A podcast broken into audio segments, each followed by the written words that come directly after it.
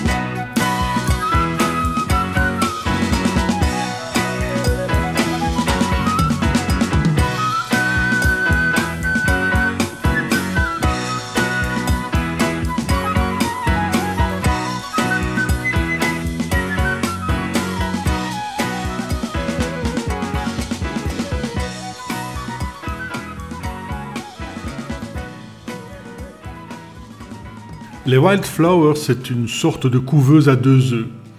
Robert Wyatt, Kevin Ayers, Hugh Hopper et Brian Hopper éclosent dans Soft Machine, tandis qu'un peu plus tard, alors que le groupe végète au bal du samedi soir en reprenant surtout des chansons soul et rhythm and blues, à un moment où l'Angleterre vit à l'heure du psychédélisme, Pye Hastings, Richard Coughlan et David Sinclair, vite rejoints par Richard Sinclair, s'émancipent de la lampe chauffante et forment Caravane. Un regard plus vorace qu'envieux posé sur le poussin sorti de sa coquille un an plus tôt et qui démarre une longue tournée en Amérique avec Jimi Hendrix. Occasion d'emprunter le matériel étant qu'à faire une partie du répertoire issu du groupe mère. Chacun travaille et économise un peu d'argent pour quelques mois de loyer à la campagne. Les répétitions sont immersives et peaufinent l'identité musicale du groupe, sur le modèle vanté par Steve Winwood pour Traffic, Getting It Together in the Country, qui sort son premier album chez Island. Ce sera ensuite camping et salle paroissiale, sauf le mercredi soir, jour de la messe. Puis un court essai à Londres, bien trop cher, avant le retour à Canterbury, qui fonde plus tard l'idée d'une école de Canterbury. Quelques concerts pas très en place, à la maison puis à Londres, un coup de pouce de Wyatt qui y croit, et Caravan se trouve un contrat chez l'américain Verve qui vient d'ouvrir sa filiale en Angleterre.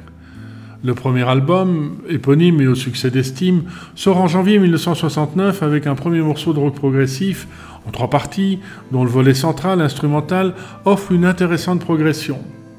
Mais la production à laquelle le groupe n'a pas pu participer est plutôt fade et abrupte. On a débuté avec Love to Love You and Tonight Pigs Will Fly. Et voici Place of My Own, jolie mélodie psychédélico-pop parue en 45 tours juste avant l'album.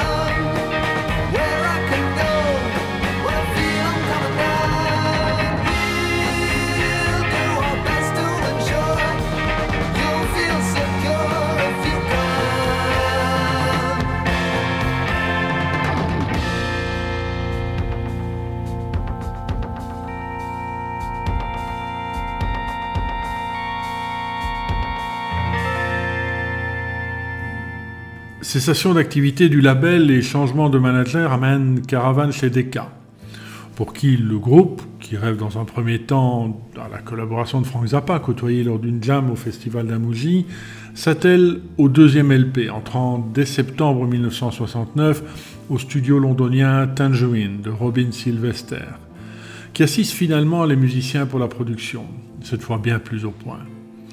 Les compositions de If I Could Do It All Over Again, I Would Do It All Over You révèlent une ambition croissante et s'émancipent plus souvent du format chanson, notamment dans la suite Can't Belong Now, qui fait une place centrale au saxophone et à la flûte de Jimmy Hastings. Porter James, comme les autres surnomment amicalement le frère aîné de Paille, sorte de cinquième membre officieux de Caravane. Elle témoigne d'un processus par lequel, même si les apports des uns et des autres ne sont pas exactement les mêmes, la mise en commun des habiletés privilégie égalité et collégialité. Les arrangements construits ensemble résultant autant du travail proprement musical que du partage quotidien lié à la vie communautaire. Je ne vois Caravane en concert que tardivement, le dimanche 24 avril 2016, lors de la quatrième édition du festival de rock progressif qu'on organise avec une bande de copains à Soigny. À ce moment-là, Pie Hastings est le seul membre original encore présent. Mais mon premier accès à la musique du groupe, je le dois à un gars chez qui je me rends un jour suite à une petite annonce pour faire mon choix parmi une série de vinyles d'occasion dont il se défait au profit de musique orientée jazz. Giglan, mes premiers Neil Young, et parmi d'autres encore, deux disques que je n'ai jamais entendus mais dont Jean-Michel me dit du bien. En plus de pochettes qui m'intriguent, surtout celles dans les tons roses et gris comme sorties du monde de Tolkien. Deuxième cover art réalisé par Anne-Marie Anderson après celui du seul LP de Fuchsia. For Girls Who Grow Plump in the Night et In the Land of Grey and Pink, dont voici le morceau titre.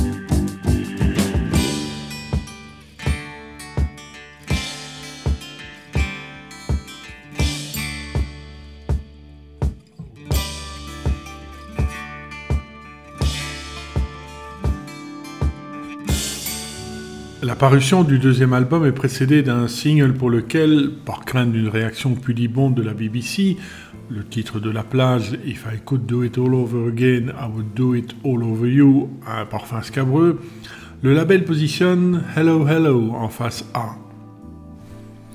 Rien ne se passe, et c'est la face B qu'on diffuse en radio.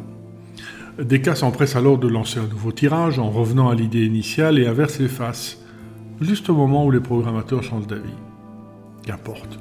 À l'été 1970, Caravan, avant de jouer à Aix-la-Chapelle, se produit devant 250 000 personnes au festival de Kralingen, près de Rotterdam.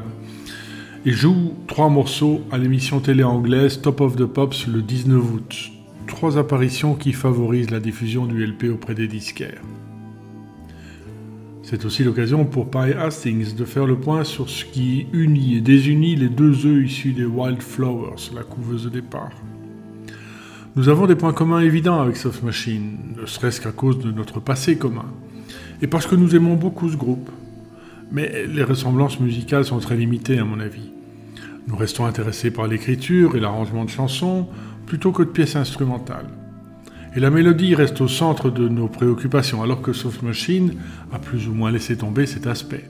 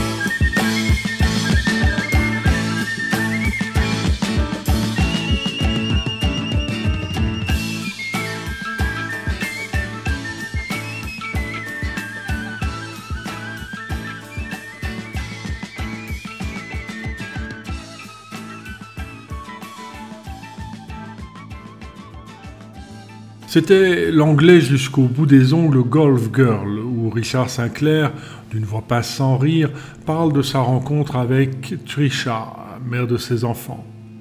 Renommée Patricia dans le texte final, de même que le titre du morceau était d'abord Group Girl. Richard écrit à propos de choses très proches de lui, comme ses amis ou sa famille. Quand une chanson arrive à sa phase finale, il modifie alors le texte pour être moins personnel. La version originale de Golf Girl était une chanson très personnelle à propos de lui et Trisha, sa future femme. Ça parlait aussi de son fils, Jason.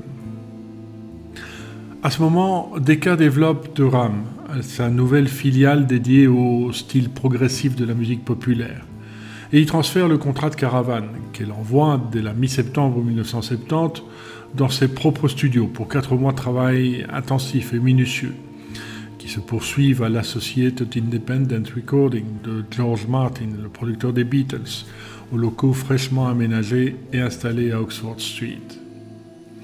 Le disque sort le 8 avril 1971 avec une pochette double inaugurant la série Deluxe du label. En voici Winter Wine, deux mots très gris et roses, pour un préambule acoustique auquel succède un thème qui alterne lyrisme et énergie électrique.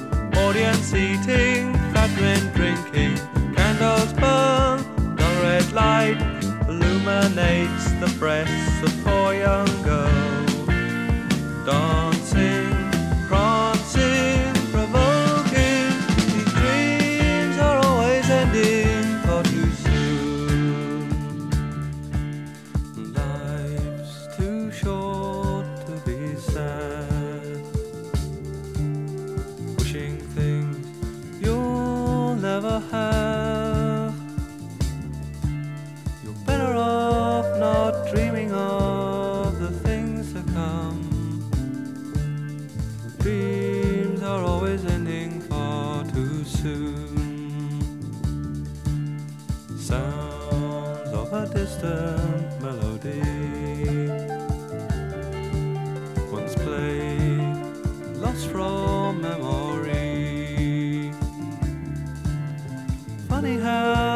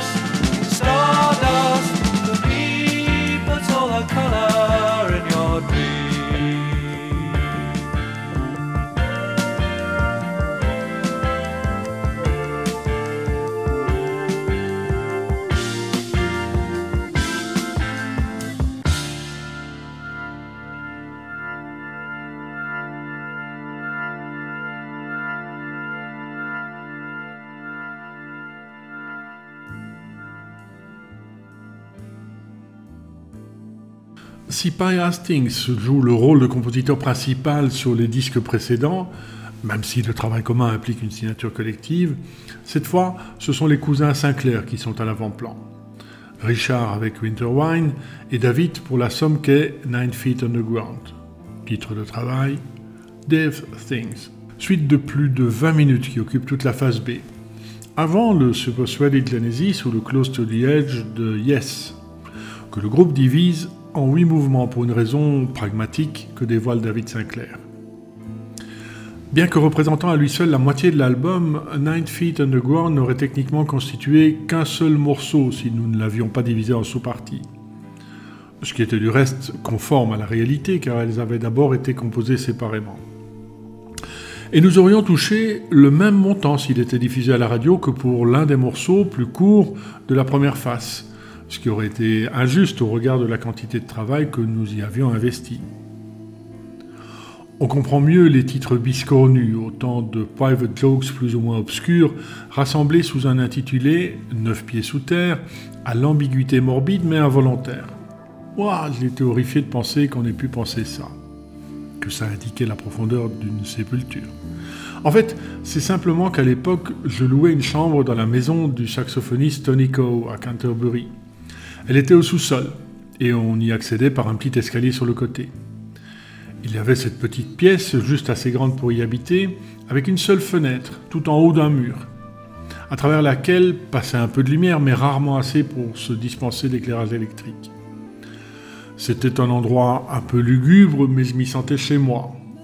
Un jour, j'ai calculé qu'on s'y trouvait techniquement à 9 pieds sous le niveau du sol. Et comme c'était là que j'avais composé toute cette musique, sur mon piano, bah, j'ai appelé le morceau comme ça. C'est un véritable travail de montage que ce livre David Sinclair. À partir de nombreuses sections, écrites de façon plus ou moins indépendante, qu'il rassemble avec une intelligence expressive guidée essentiellement par le son saturé de l'orgue. La collégialité hyper, corollaire de l'abandon de la vie communautaire. Même si cette individualisation au profit du claviériste se brise trois mois après la sortie de l'album, lorsqu'il décide de quitter le groupe. Alors à son apogée, mais déçu, malgré un excellent album, des compositions abouties, une production en net progrès, de ne pas susciter un intérêt plus pointu de la part du management et du label. Sinclair rejoint Robert Wyatt pour ses débuts en solo, avant de participer à son aventure Matching Mall. Mais ça, c'est une autre histoire. On se quitte avec Nine Feet Underground.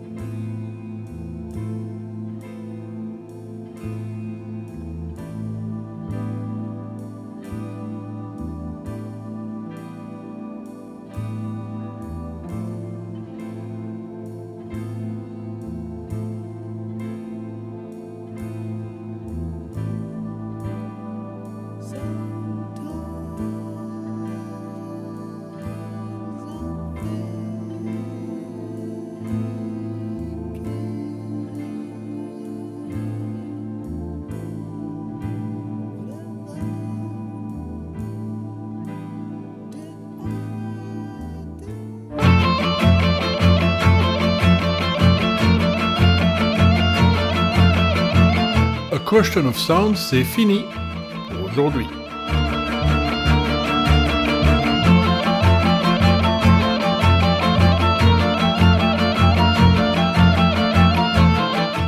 Dans un mois, Gestor de Machiavel.